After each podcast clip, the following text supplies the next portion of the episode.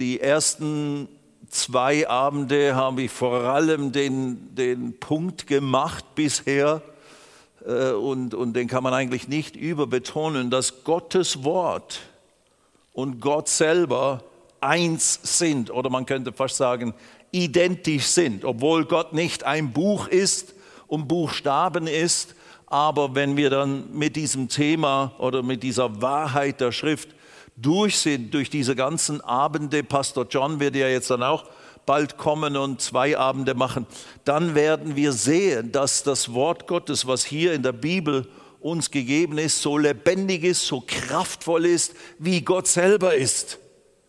Und das ist so eine gewaltige revolutionäre Realität, die eben dieses Buch unterscheidet von den Abermillionen und Milliarden Büchern, die es gibt auf dieser Erde. Es ist nicht nur ein tolles Buch, ein interessantes Buch, ein historisches Buch, ein Buch mit vielen guten Lebensweisheiten und so weiter und so fort. Und eben das wichtigste Buch mit den wichtigsten Inhalten in der ganzen Welt, sondern es ist buchstäblich lebendig und kräftig. Das wird einer der großen Wahrheiten und Punkte sein, die wir schließlich beleuchten werden. Aber wir haben jetzt noch ein, ein paar Dinge zu, äh, durchzugehen, die mir auf dem Herzen sind, auf dem Weg zu dieser großen Wahrheit, dass das Wort eben lebendig und kräftig ist, dass es buchstäblich geistliche Substanz ist. Aber wir sind auf dem Weg dahin. Wir haben bisher vor allem vom äh, Johannesevangelium im Kapitel 1, Verse 1 bis 5 äh, als Basistext genommen und dann natürlich der Vers 14. Ich lese das nochmals, einfach weil es so äh, wesentlich und wichtig ist in, dem, in der ganzen Thematik, dass wir das hier verstehen. Im Anfang war das Wort, und das griechische Wort dafür ist Logos. Im Anfang war der Logos und der Logos war bei Gott. Und der Logos war Gott. Also der Logos, das Wort Gottes ist Gott. Und natürlich ist die Rede von Jesus und äh, dem lebendig gewordenen Wort Gottes. Aber eben, wir stellen fest und in unserer Studie machen wir deutlich, das Wort Gottes, was du hier in der Hand hältst, als deine Bibel, das ist buchstäblich, da drin wohnt Gott. Da drin äh, äußert sich Gott, da drin begegnest du Gott. Deswegen habe ich schon davon gesprochen, es ist wesentlichst entscheidend für dich als Christ, wie deine Beziehung zu der Bibel, zu dem Wort Gottes ist. Absolut entscheidend. Äh, man kann sagen, ich kann noch so viel sagen, Herr, ich liebe dich, ich liebe dich und sage ihm das ruhig, oft ist es gar kein, tue ich auch, tue ich auch. Ich erkläre ihm auch immer wieder meine Liebe, den ganzen Tag über. Aber wenn du dann nie praktisch ihn zu dir sprechen lässt, ihn, ihm erlaubst, dir seine Liebe durch sein Wort auszudrücken, dann ist es eine, irgendwie eine fehl äh, Beziehung. Also deine Beziehung, deine Haltung zu der Bibel, zum Wort, geschriebenen Wort Gottes gegenüber ist absolut entscheidend für dein ganzes christliches, geistliches Leben. Und je weniger du dich mit dem Wort Gottes beschäftigst, desto, ich so, möchte ich sagen, desto schwächer, desto weniger in Freiheit, desto weniger im Licht, das Gott für dich hat, die Freiheit, die Gott für dich hat, desto weniger an Fülle des Lebens wirst du eben wirklich erleben. Und das, das sind nicht meine Schlussfolgerungen, sondern das ist letztlich, was das Wort Gottes uns sagt. Ich werde euch gleich äh, eine Passage lesen, äh, äh wo Gott zu Josua spricht. Okay, ich lese weiter. Dieses, also der Logos war im Anfang bei Gott, Vers 3 im Johannesevangelium, im Kapitel 1. Alles wurde, alles was ist, alles was je geschaffen wurde, wurde durch, durch dasselbe, durch das Wort Gottes wurde alles geschaffen. Und ohne dasselbe wurde auch nicht eines, das geworden ist.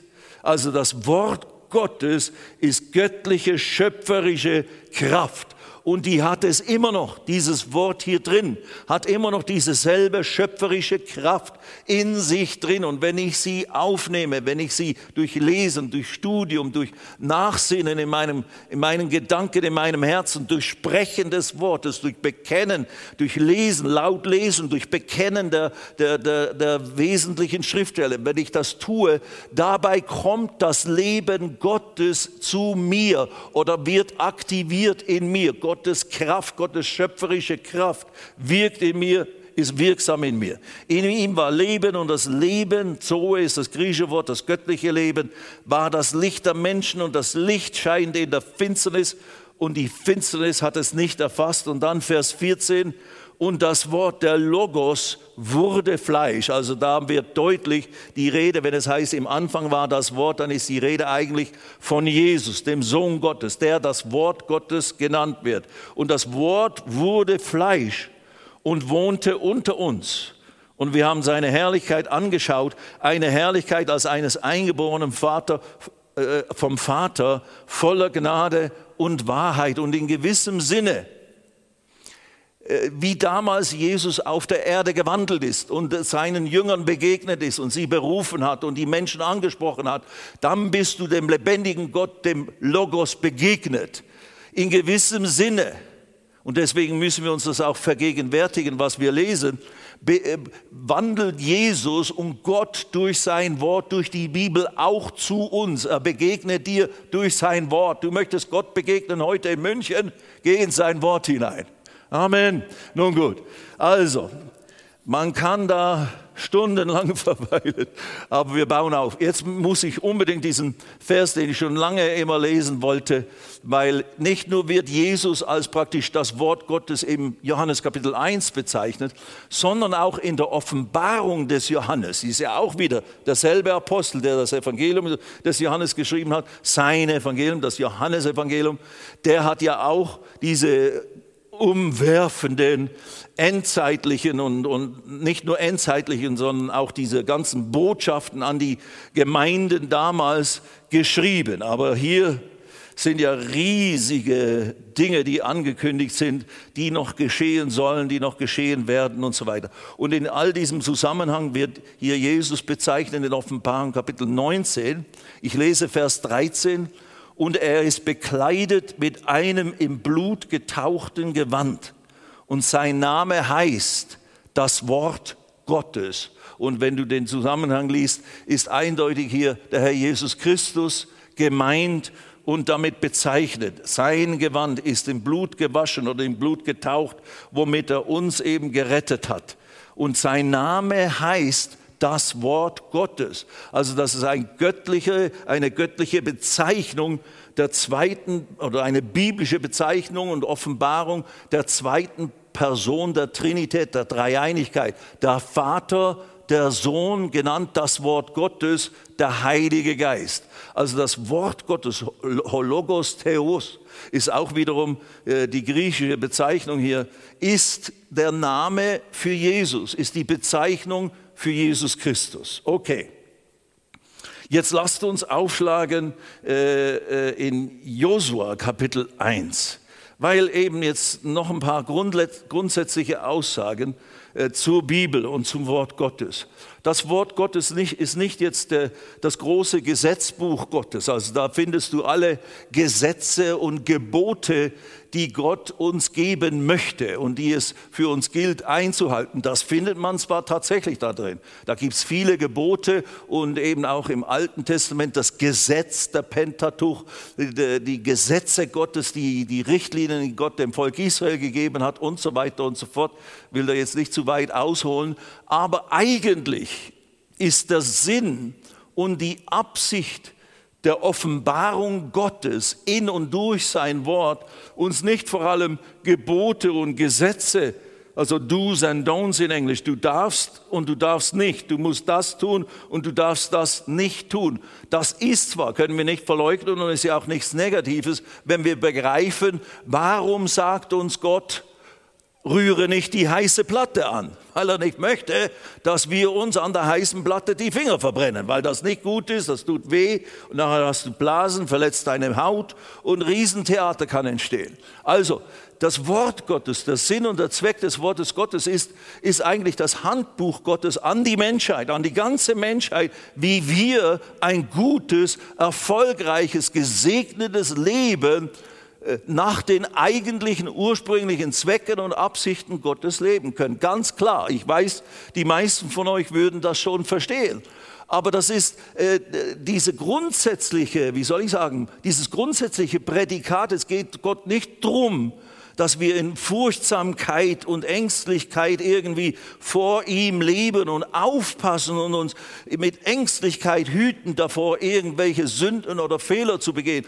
Das ist überhaupt nicht die Gesinnung Gottes hinter der Übergabe seines Wortes und seines Willens durch sein Wort an uns, seine geliebten Kinder. Nein, es ist die Anweisung, es ist natürlich die Offenbarung Gottes von sich selbst und was er alles für uns getan hat. Aber der eigentliche Zweck ist, dass wir jetzt als neutestamentliche gläubige Menschen durch das Wort, Wort Gottes wissen, was wir all, wie wir, wie wir, wie ich, Stefan Steinle, ein gutes, gesundes, erfolgreiches, langes, gesegnetes Leben auf dieser Erde leben kann. Und wir können nicht die Tatsache äh, verleugnen oder beseitigen nur durch unseren Glauben und durch eben dieses Begreifen, was alles Gutes der Herr für uns getan hat und das volle Annehmen des Erlösungswerkes Jesus, können wir trotzdem nicht der Gefallenheit dieser Schöpfung entfliehen, den Gesetzmäßigkeiten, den geistlichen Gesetzmäßigkeiten, die durch Adam und Eva, Eva ausgehebelt wurden durch den Sündenfall, was da in Gang gesetzt wurde und diese ganze Schöpfungsgeschichte, die vollkommen war, die Schöpfungs Ordnung Gottes ausgehebelt wurde durch diesen Sündenfall und, und, durch die Tatsache, dass sie dem Teufel Raum gegeben haben auf diese vollkommene Schöpfung, die Gott bezeichnete. Es war alles sehr gut, nachdem er fertig war und Adam und Eva geschaffen waren. Es war sehr gut, ohne Fehler, ohne Mangel. Wir können nicht entweichen der Tatsache, dass diese fehlerlose, mangellose, grandiose, vollkommene Schöpfung tatsächlich in eine riesen Entgleisung geführt wurde durch den Sündenfall Adams und Evas. Deswegen, trotzdem, dass uns Gott jetzt Anweisungen gibt, Wege und Weisen zeigt oder seine Wahrheit offenbart, wie wir in dieser gefallenen Schöpfung ein vollkommenes oder ein, ein, ein Leben in Fülle und in Segen und, und, und, und Erlösung erleben können, gibt es jetzt, können wir die Tatsache, dass wir immer wieder mit Dingen herausgefordert werden, immer wieder mit Konflikten, sei es in Beziehungen, sei es im physischen Bereich, sei es in, äh, im, im geistlichen Bereich, dass Geisterkräfte hier wirksam werden können, die uns bedrängen, die uns in die Irre führen wollen, dass wir auch verführt werden können, intellektuell Dinge falsch begreifen und so.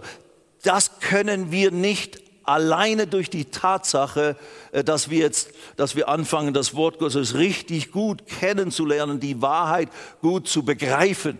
Wir können den Herausforderungen, die in diese gefallene Schöpfung hineingekommen sind, nicht in dem Sinne völlig entfliehen. Aber wir können eben ein siegreiches, erfolgreiches Leben führen. Ich möchte das anhand der, der Aussagen, die Gott im alttestamentlichen Zusammenhang dem Josua, dem großen Heerführer, dem praktisch Nachfolger von Mose gegeben hat. Auch eine bekannte Aussage, aber die hier absolut äh, äh zu unserem Thema gehört und passt. Also das Buch Josua im Kapitel 1 und ich lese ab Vers 6. Und da heißt es, an den Josua gerichtet, direktes Reden Gottes zu Josua, sei stark und mutig. Und das ist das wirklich, das ist buchstäblich das Reden Gottes zu Josua. Und Josua hat es dann zu irgendeinem Zeitpunkt auch aufgeschrieben und deswegen das Buch Josua ist tatsächlich aus der Feder, aus dem äh, geschrieben von Josua, dem Herrführer, oder vielleicht hat er einen Schreiber gehabt, der das für ihn unter seiner Regie geschrieben hat. Aber das, was er hier schreibt, der Josua, das hat er tatsächlich direkt von Gott gehört. Und das ist natürlich Worte an ihn direkt gerichtet als dieser Anführer Israels, der das Volk Israel in das verheißene Land hineinführen sollte und wo sie dann eben das erobern Stück für Stück. Aber das ist ja immer das Grandiose am Wort Gottes, wenn es jetzt nicht ganz spezifisch auf eine bestimmte Zeit begrenzt ist und auf eine bestimmte Situation, dann sind die Worte, die Gott da spricht, im Prinzip kann man sagen, für uns alle geltend. Und können wir diese selben Wahrheiten, Aussagen, die Gott dort an den Josua gerichtet hatte, auch für uns in unsere Situationen, wo es gilt, Land zu erobern, wo es gilt, Dinge, die von von anderen Kräften oder Mächten oder Einflüssen beherrscht sind und die noch nicht praktisch Gottes verheißenes Land für uns sind, sondern wo ich sehe, hey, da sind noch Mängel in meinem Leben, da in meinem Körper gibt es noch Mangelerscheinungen, da ist noch ein fremdes, eine fremde Kraft am Wirken, Kraft der Krankheit, Kraft vielleicht von geistlichen Einflüssen, die, bewir die bewirken, dass, dass ich bedrängt mich fühle oder dass meine Seele unter Druck ist und all diese Dinge. Da gelten dieselben grundsätzlichen geistlichen Prinzipien für uns, was, was Gott hier praktisch dem, dem Josua sagt. Sei stark und mutig. Sigrid, Rebecca, Franz, sei stark und mutig, denn du, du sollst diesem Volk das Land als Erbe austeilen. Nun gut, also das ist jetzt nicht gemeint, dass wir nach Israel gehen und dann nochmals Israel an die Juden verteilen. Das war sehr spezifisch und die Geografie, die dort gemeint war, die war sehr spezifisch. Also da müssen wir eben ein Stück unterscheiden und das Wort Gottes richtig teilen. Äh, ja, denn du, du sollst diesem Volk das Land als Erbe austeilen, das ihnen zu geben ich ihren Vätern geschworen habe. Vers 7. Nur sei recht stark und mutig. Das gilt jetzt wieder für uns alle. Du als Kind Gottes, du als Sohn Gottes, als Tochter Gottes, sei stark und mutig in dieser Herausforderung, in dieser er Eroberung deines Lebens, in diesem Inbesitznehmen deiner Seele und deines Lebens, wie es im Hebräer 10 zum Beispiel dann neutestamentlich gesagt ist und so weiter. Sei stark und mutig. Also nicht verzagt und dass wir verzagt sind und dass wir eben schwach uns manchmal fühlen. Ja, genau deswegen sagt ja Gott, sei stark und mutig, weil wir uns alle oft angefochten fühlen und unsicher sind und ja, vor neuen Dingen oder vor Herausforderungen oft zurückschrecken möchten. Nur sei recht, ich will jetzt nicht zu sehr predigen hier, ich soll ja lehren. Nur sei recht stark und mutig, dass du darauf achtest, nach dem ganzen Gesetz, und man könnte hier äh, ganz souverän sagen, nach dem ganzen Wort Gottes, was dir gegeben ist, was uns gegeben ist, wenn wir es für uns anwenden. Es ist nicht nur das Gesetz, nicht nur die fünf Bücher Mose, wo das Gesetz drin enthalten ist, sondern alles, was letztlich Wort Gottes ist. Dass du das ganze Wort, nach dem ganzen Wort Gottes zu handeln, und dann hier wieder spezifisch, dass mein Knecht Mose dir geboten hat. Weiche nicht davon ab. Von was? Vom Gesetz, vom Wort Gottes. Weiche nicht davon ab, vom Wort Gottes, vom Logos, weder zu rechten noch zu linken, damit du, was heißt es jetzt hier, damit du überall Erfolg hast damit du überall Erfolg hast, damit du in allen Belangen, in allen Bereichen deines Lebens Erfolg hast. Das darf man in manchen christlichen Kreisen kaum nennen, das Wort Erfolg, das ist ja fleischlich. Du sehnst dich, du möchtest Erfolg haben, du möchtest erfolgreich sein. Ja, das ist doch ein fleischliches Begehren. Habe ich früher auch so gedacht bis ich dann anfing, das Wort Gottes besser gelehrt zu bekommen, besser zu erkennen, besser zu sehen, was tatsächlich der ganze Ratschluss Gottes ist. Da gibt es zwar natürlich die Bereiche, lass uns nicht habgierig sein, lass uns jetzt nicht fleischlich nur hier Reichtum und was weiß ich nicht, was alles aneignen, nur zu unserer eigenen äh, äh, äh, äh, egoistischen, fleischlichen Befriedigung unserer Lüste und, und, und Wünsche. Ja, ja, richtig. Aber trotzdem kann man sagen, Gottes Absicht ist, uns Erfolg zu geben in allen Bereichen. Da weiche nicht davon ab, weder zu rechten noch zu linken, damit du überall oder in allem Erfolg hast, wo immer du gehst. Vers 8. Dieses Buch des Gesetzes oder dieses Buch der Bibel, dieses Wort Gottes und natürlich für uns insbesondere die neutestamentlichen Realitäten und Wahrheiten. Dieses Buch des Gesetzes soll nicht von deinem Mund weichen. Da kommt jetzt wieder praktisch das, was wir ein Stück behandelt haben im Thema, der Glaube spricht. Also das Wort Gottes muss man, wenn man es gehört hat und glaubt in seinem Herzen, muss auch gesprochen werden. Auch Josa wurde angewiesen hier, das Wort Gottes nicht von, von seinem Mund weichen zu lassen. Das ist ein wesentlicher Prozess im Verstoffwechseln, im geistlichen Verarbeiten des geschriebenen Wort Gottes. Es ist nicht nur lesen, lesen, lesen, wie so ein Buch, ein Roman, äh, bevor du schlafen gehst, noch bevor du einschläfst, liest du eben diese Liebesgeschichte oder was immer du gerne liest, weiter und so weiter und irgendwann schläfst dann Eis ein. Nein, es ist, dieses Wort Gottes hat Arten und Weisen, wie man es behandeln soll, damit es zu vollen Auswirkung und Kraftentfaltung von mir aus alles dessen, was in ihm drin ist, in mir kommt, damit es in mir tatsächlich Teil meines Wesens wird. Dieses Buch des Gesetzes soll nicht von deinem Mund weichen und du sollst Tag und Nacht darüber nachsinnen.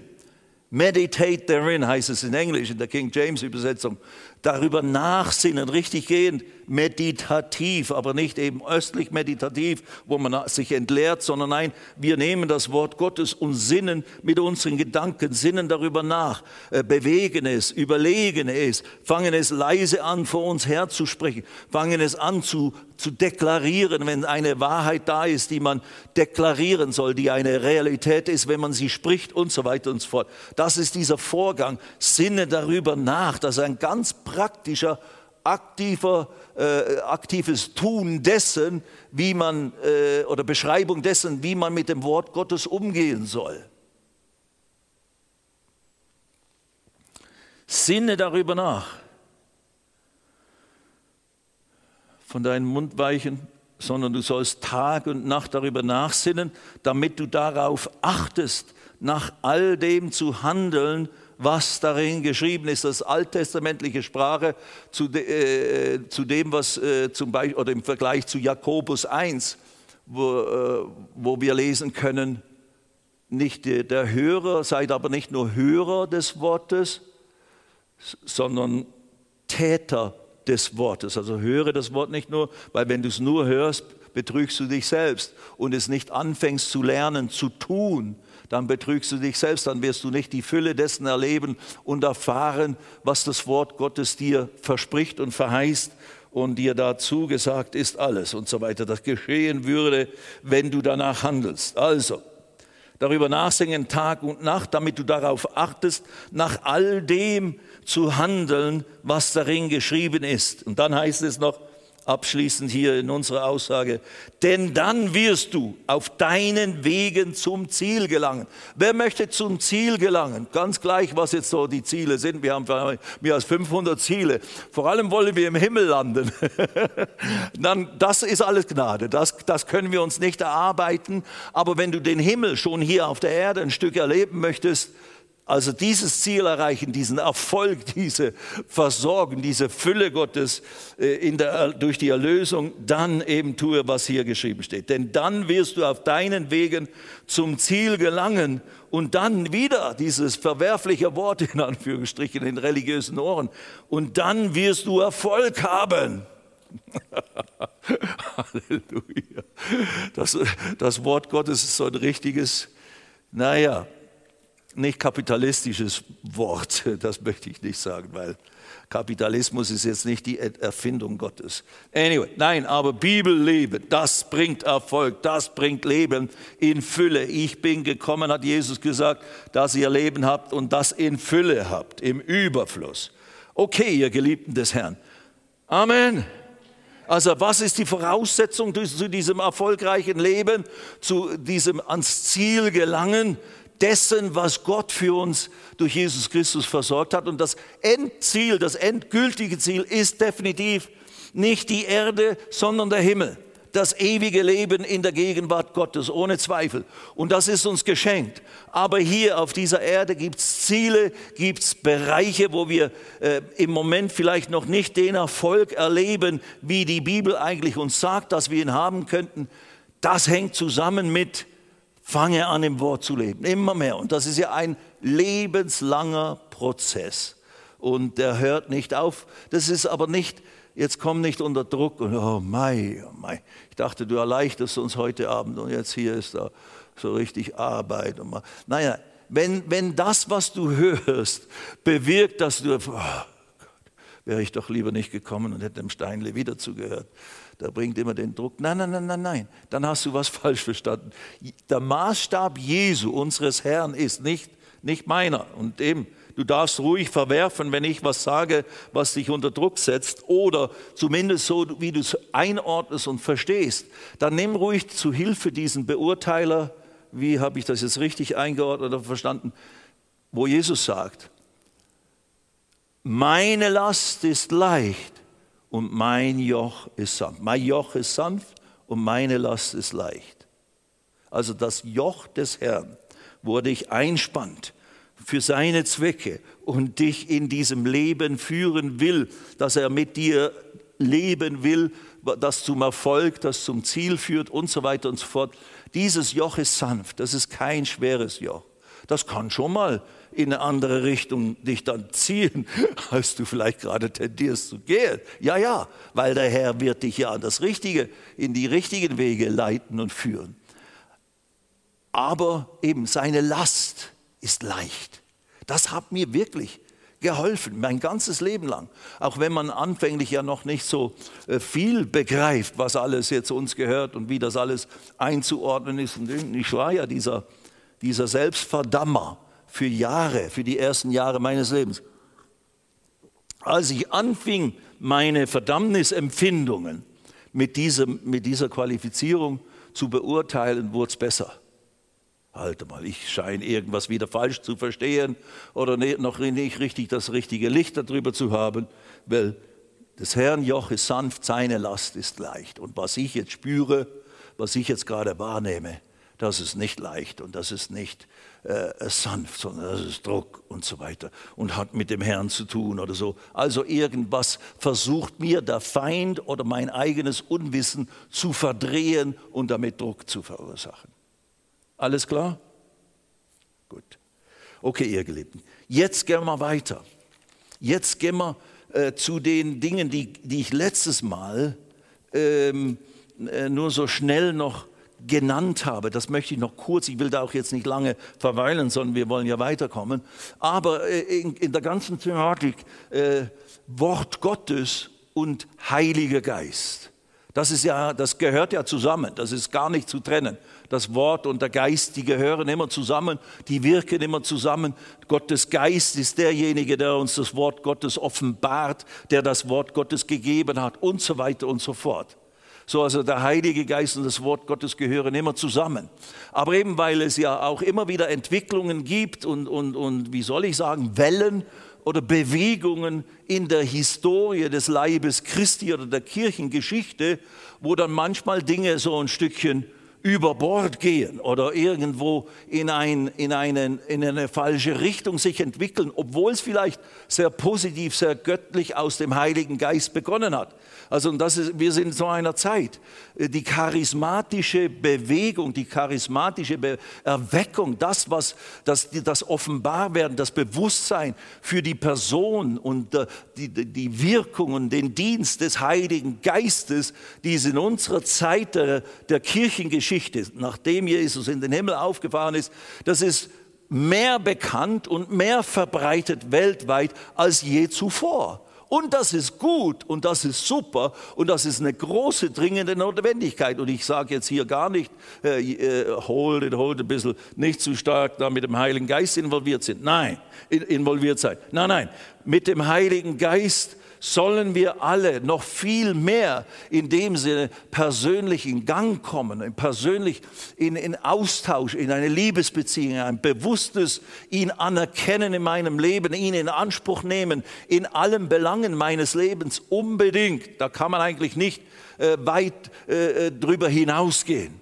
Aber doch, eben manchmal mit den Wirkungen oder manchmal mit dem, was gesagt wird, was der Heilige Geist gesagt hat oder was der Heilige Geist mir offenbart hat oder was ich meine von Gott durch seinen Geist oder was auch immer, durch einen inneren Eindruck ähm, äh, äh, erkannt zu haben, das kann äh, äh, über Bord gegangen sein, das kann falsch sein.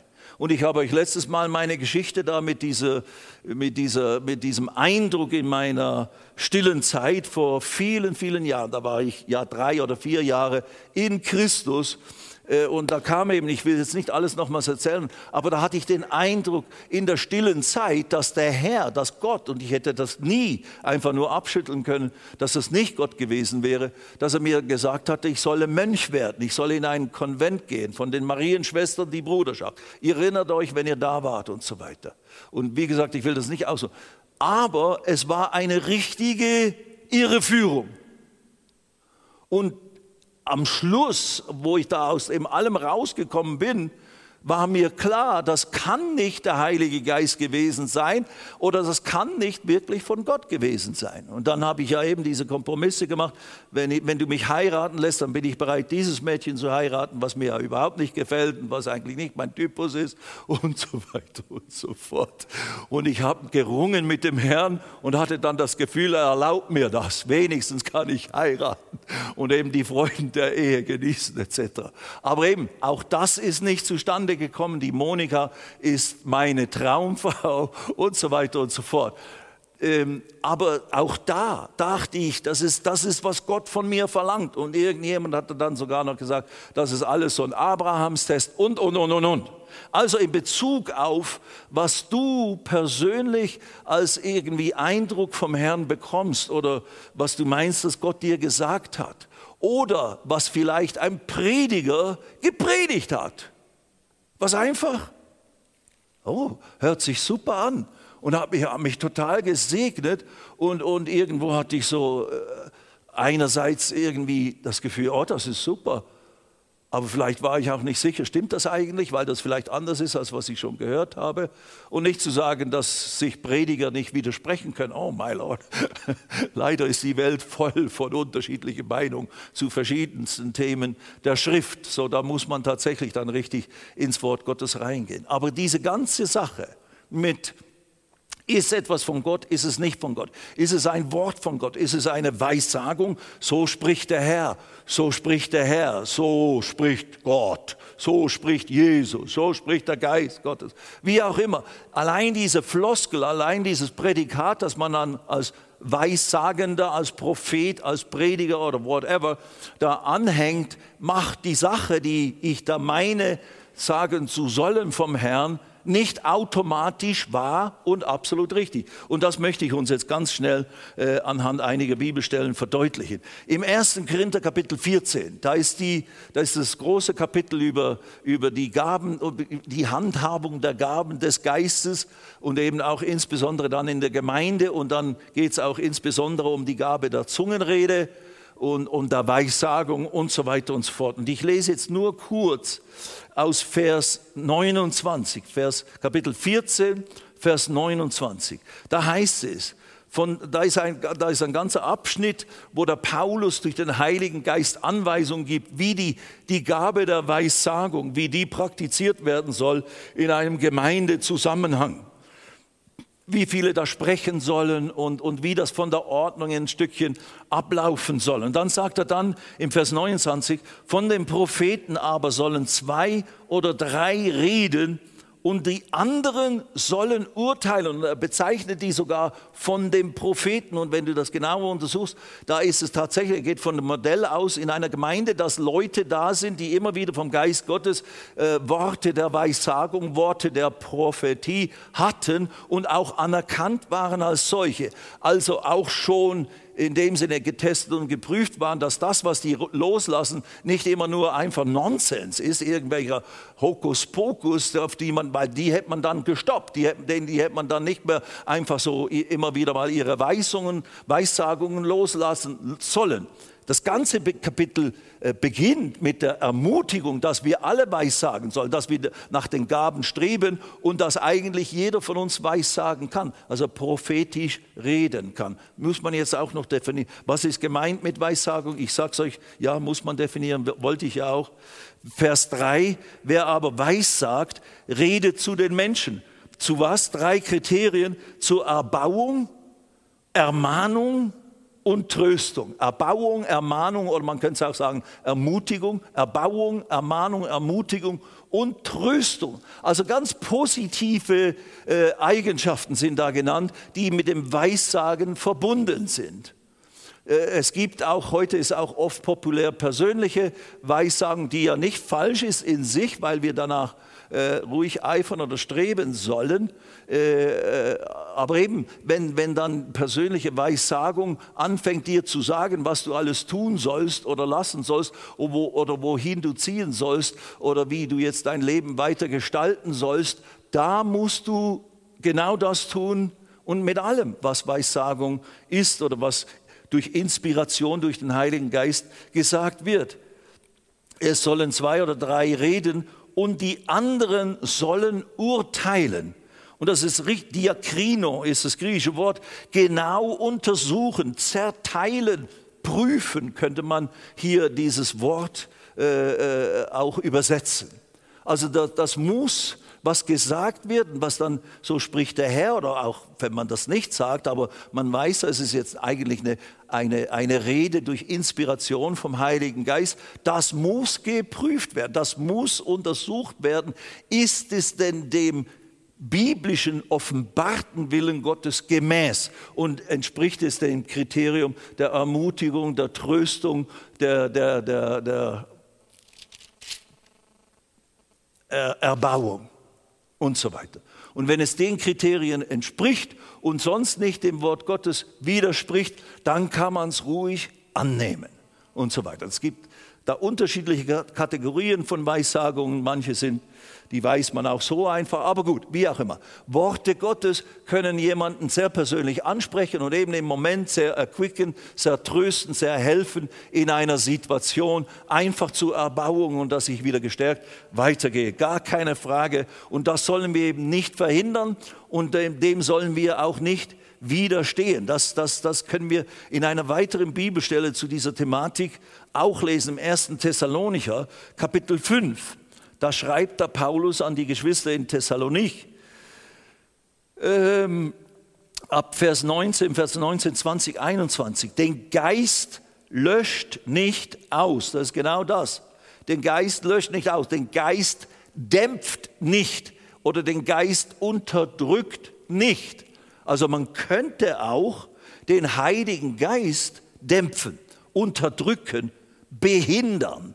Das sollen wir nicht tun sondern wir sollen dem Heiligen Geist und dem echten Wirken und des Heiligen Geistes Raum geben, sei es in unserem eigenen persönlichen Leben, sei es im Gemeindeleben, sei es im Dienst aneinander und so weiter. Also ganz pauschal und grundsätzlich äh, ermutigt uns das Wort Gottes, dass wir den Geist nicht dämpfen, unterdrücken, verhindern, behindern sollen.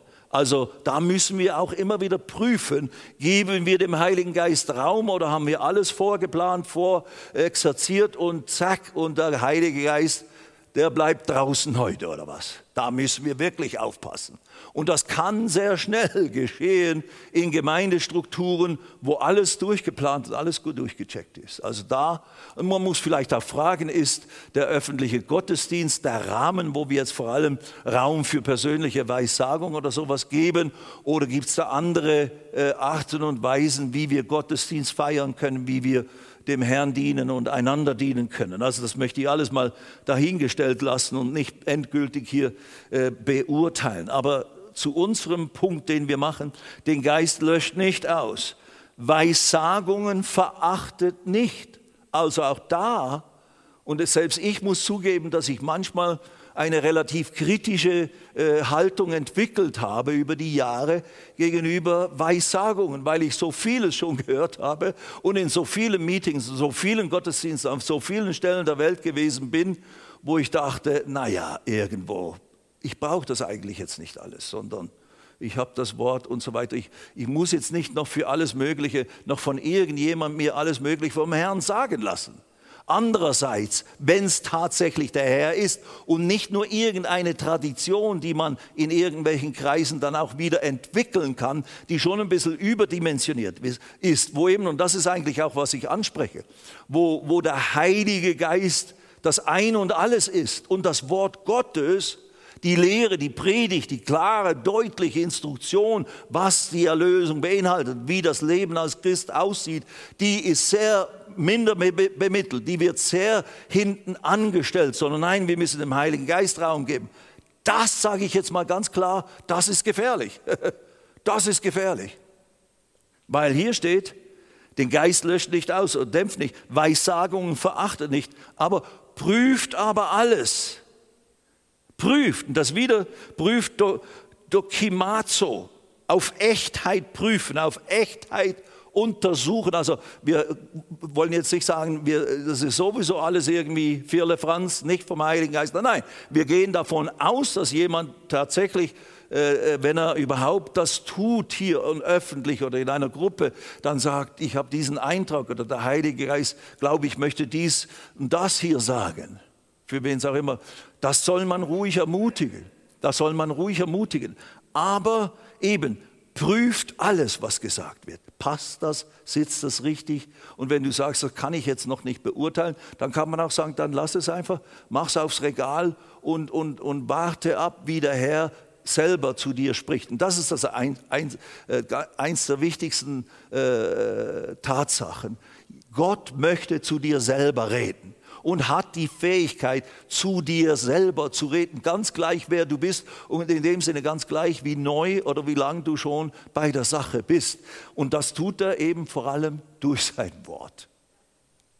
Ah, was da Gott schon alles mir gezeigt oder offenbart hat oder eben einfach durch sein Wort mir die Wahrheit, die mich dann frei gemacht hat, vermittelt hat. Ja, das, das, das ist es, das ist es, das, das ist, worauf mein Leben gegründet ist. Nicht auf Weissagungen, nicht auf irgendwelche Prophezeiungen von ganz namhaften Propheten oder sonst was die brauche ich nicht eigentlich, um den Willen Gottes in meinem Leben zu erkennen. Aber ich soll es nicht verhindern, ich soll nicht nur kritisch sein, aber ich darf prüfen, weil wir alle sind nur Menschen.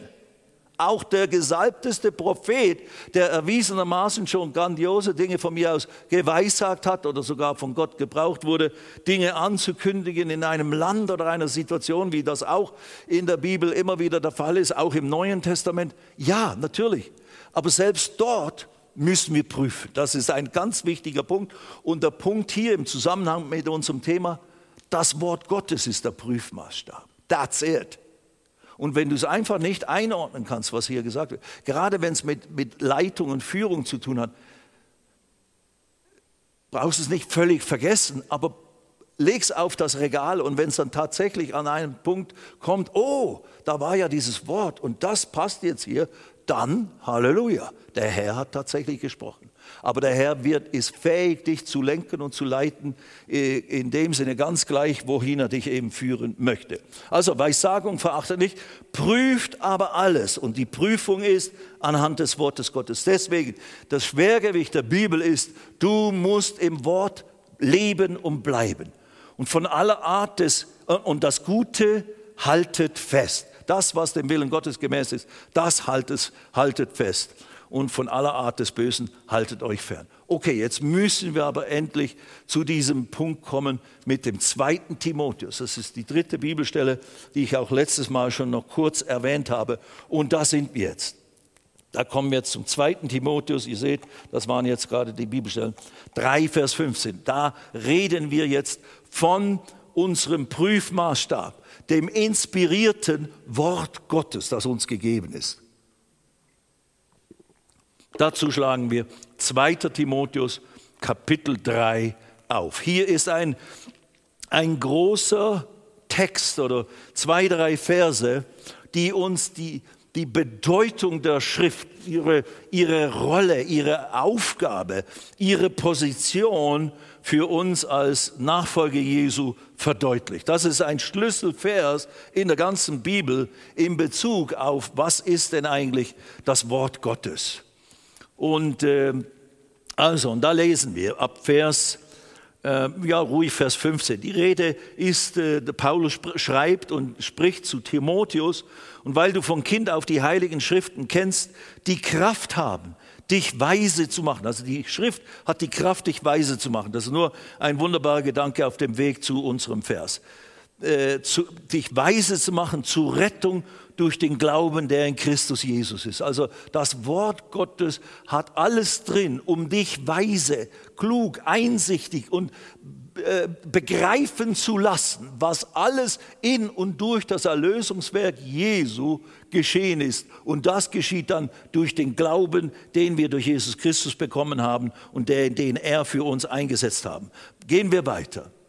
Also, die Kraft haben, die heiligen Schriften, die du kennst, sagte dem, Timotheus, die Kraft haben, dich weise zu machen zur Rettung durch den Glauben, der in Christus Jesus ist. Und dann heißt es weiter, das ist unser Vers, Vers 16.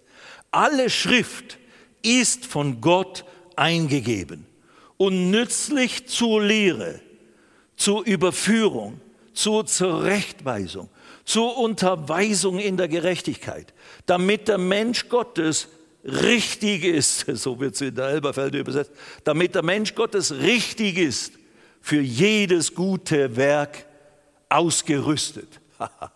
Die Schrift ist dazu da, dich so zu machen als Christ, als Nachfolger Jesu, dass du richtig bist, dass du vollständig bist, dass du vollkommen bist. Für was? Für jedes gute Werk, für all das, was Gott in und mit dir bewirken möchte in seinen Plänen der Erlösung für diese Welt.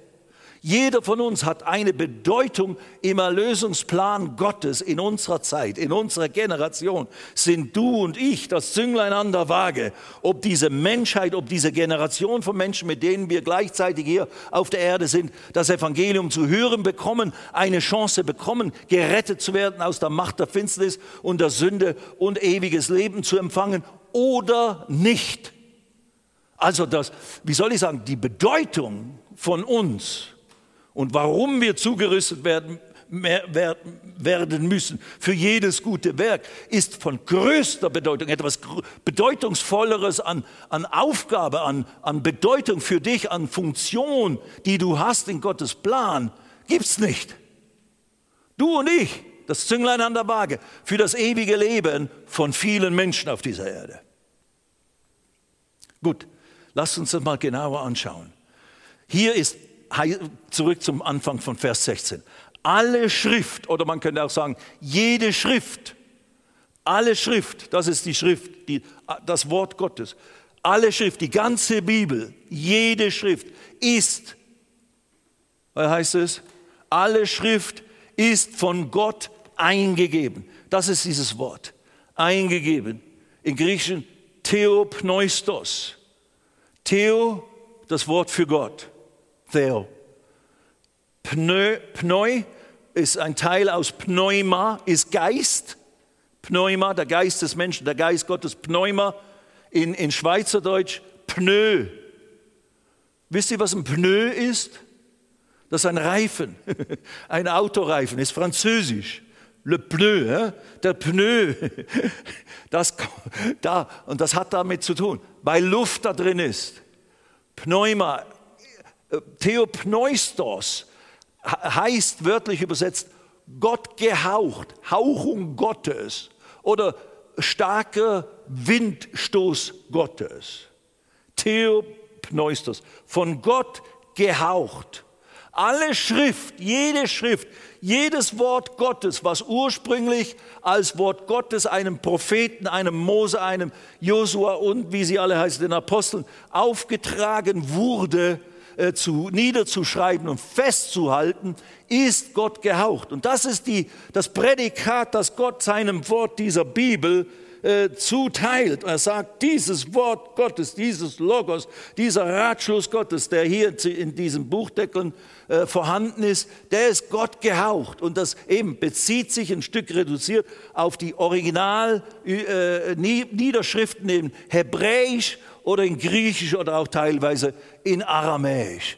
Das die ursprüngliche äh, äh, Eingabe oder Hauchung, die über Mose kam, über äh, Matthäus kam oder wie sie heißen eben, die war göttlich gehaucht. Und das bedeutet nicht, Gott hat es ihnen diktiert. Das ist nicht im Okkultismus.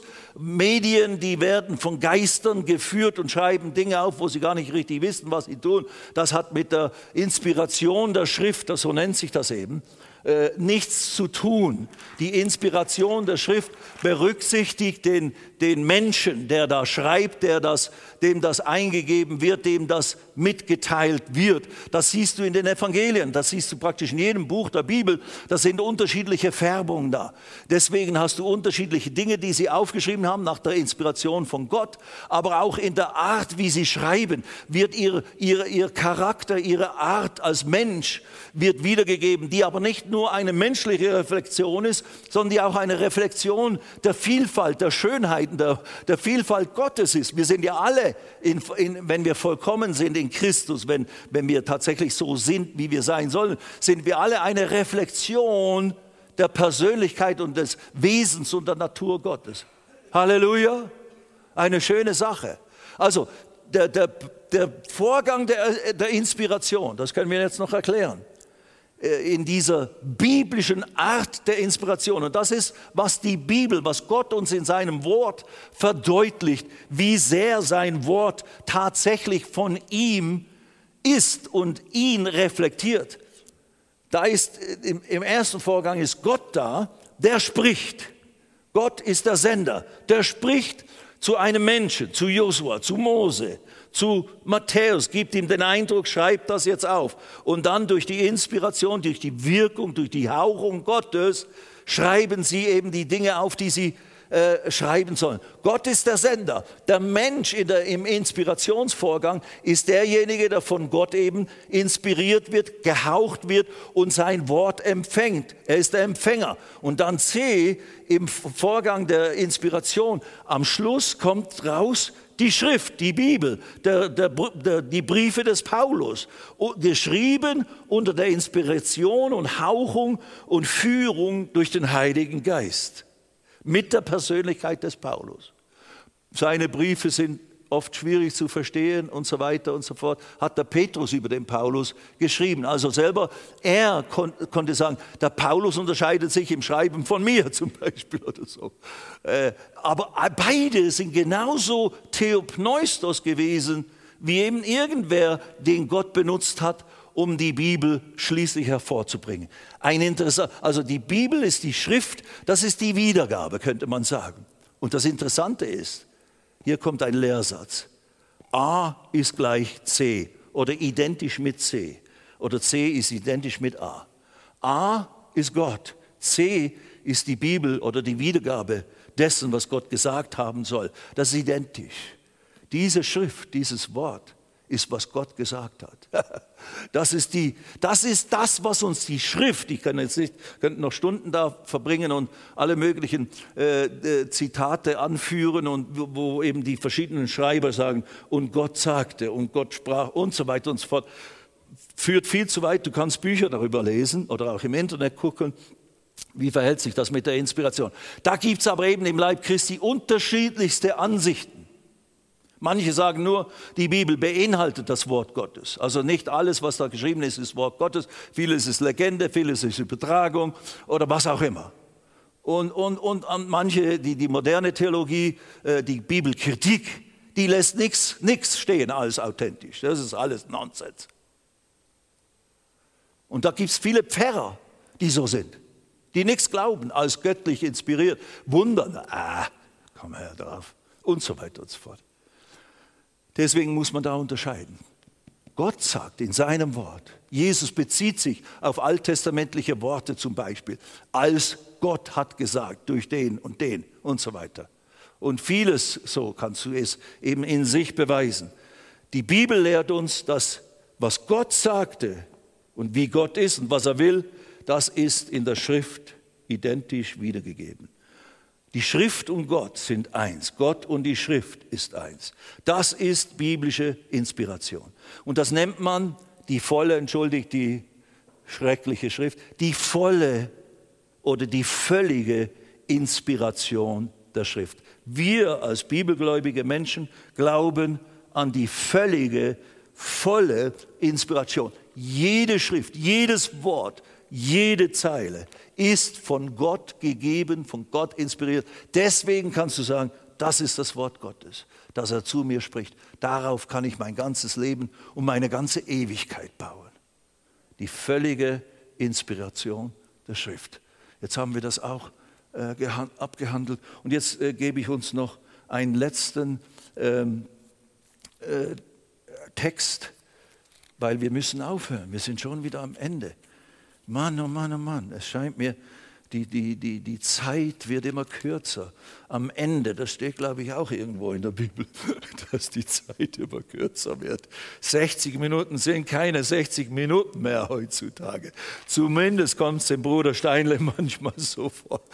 1. Petrus, 1. Petrus 2, Verse 9 bis 12. Und, und beim Arbeiten scheinen die Stunden ewig zu dauern. Nein, nein, das ist jetzt nur ein dummer Scherz. Beim Arbeiten zieht sich die Stunde dahin und dahin. Nein, ich habe große, kurze Weile für den Herrn zu arbeiten und äh, das hatte ich sogar als Maurer in meinen besten Tagen des Mauern. Und ich habe ja hier viel gebaut in diesem Haus. Wir sind hier auch immer wieder rumgezogen, fast wie ein bisschen das Volk Israel. Aber ich glaube, es war nicht ein Fluch, sondern es war äh, einfach so, wie es nötig war manchmal. Da haben wir viel umgebaut und der Flader kann ein Lied davon oder ein Buch darüber schreiben. Aber ich war hier auch vor Jahren noch sehr aktiv im äh, bauen. Anyway, ganz praktischen Bauen. 1. Petrus 2, Verse 9 bis 12. Ja, ich habe jetzt noch nicht beleuchtet. Die Schrift ist nützlich, sie dient dazu, uns eben zuzurüsten für jedes gute Werk, uns zu lehren, das betrachten wir dann nächstes Mal als erstes, und uns die Dinge wirklich des Wortes der Wahrheit beizubringen, auch Falsches, was wir denken, zu, korrekt, zu korrigieren, uns zu überzeugen von der Wahrheit und damit wir eben ausgestattet wären als äh, vollkommener Mann Gottes, Frau Gottes für jedes gute Werk und so weiter. Gut, nächstes Mal machen wir dann da weiter. 1. Petrus, äh, was war es jetzt wieder? 1. Petrus, ich habe es gleich.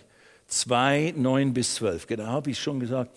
2, 9 bis 12. Das ist so eine wunderschöne äh, Aussage. Das ist das, was der, das Wort Gottes bei uns bewirken will. Und jetzt habe ich natürlich doch, da steht's. Ihr aber seid ein auserwähltes Geschlecht, ein königliches Priestertum, eine heilige Nation. Das sind wir, Schwestern und Brüder. Die Rede ist von, nicht vom Volk Israel, sondern von uns, dem geistlichen Israel in gewissem Sinne.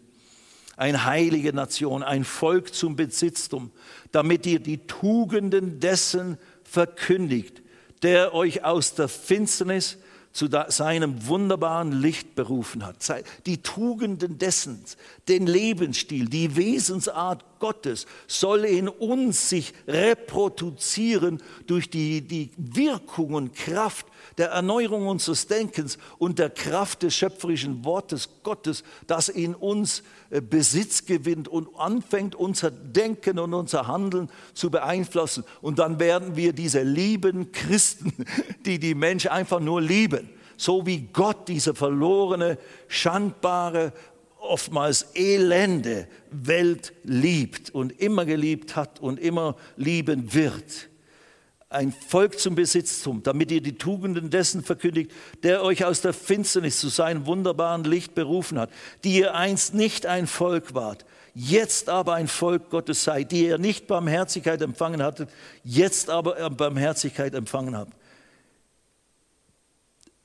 Ja, und da sind wir schon oder was habe ich, bis zwölf an. Geliebt, ich ermahne als Beisaßen und Fremdlinge, dass ihr euch der fleischlichen Begierden, die gegen die Seele streiten, enthaltet und führt euren Wandel unter den Nationen gut, damit sie, worin sie gegen euch als Übeltäter reden, aus den guten Werken, die sie anschauen, Gott verherrlichen am Tage der Heimsuchung.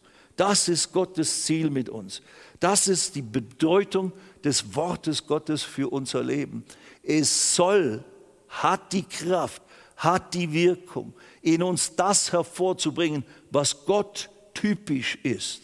Eben wie es im 2. Korinther 3 heißt, die Reflektierung Gottes in uns, die Herrlichkeit Gottes, die Schönheit Gottes reflektiert sich in uns, wenn wir in sein Wort schauen, ihn sehen, das geistlich begreifen, das geistlich aufnehmen und dann es anfangen auszuleben. Dann werden wir eine Reflexion von Jesus Christus. Amen. In, in, in Variation. Jeder wird unterschiedlich in dem Sinne in seiner Persönlichkeit sein, aber wir alle wieder strahlen die Herrlichkeit des Herrn. Zur, und das Ziel ist zur Rettung von Menschen, dass sie Jesus kennenlernen.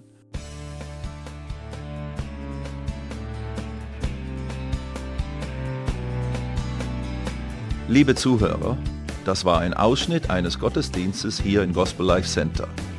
Auf unserer Website www.gospellifecenter.de können Sie die Notizen für diese und andere Predigten nachlesen und sich über die Arbeit von Gospel Life Center informieren.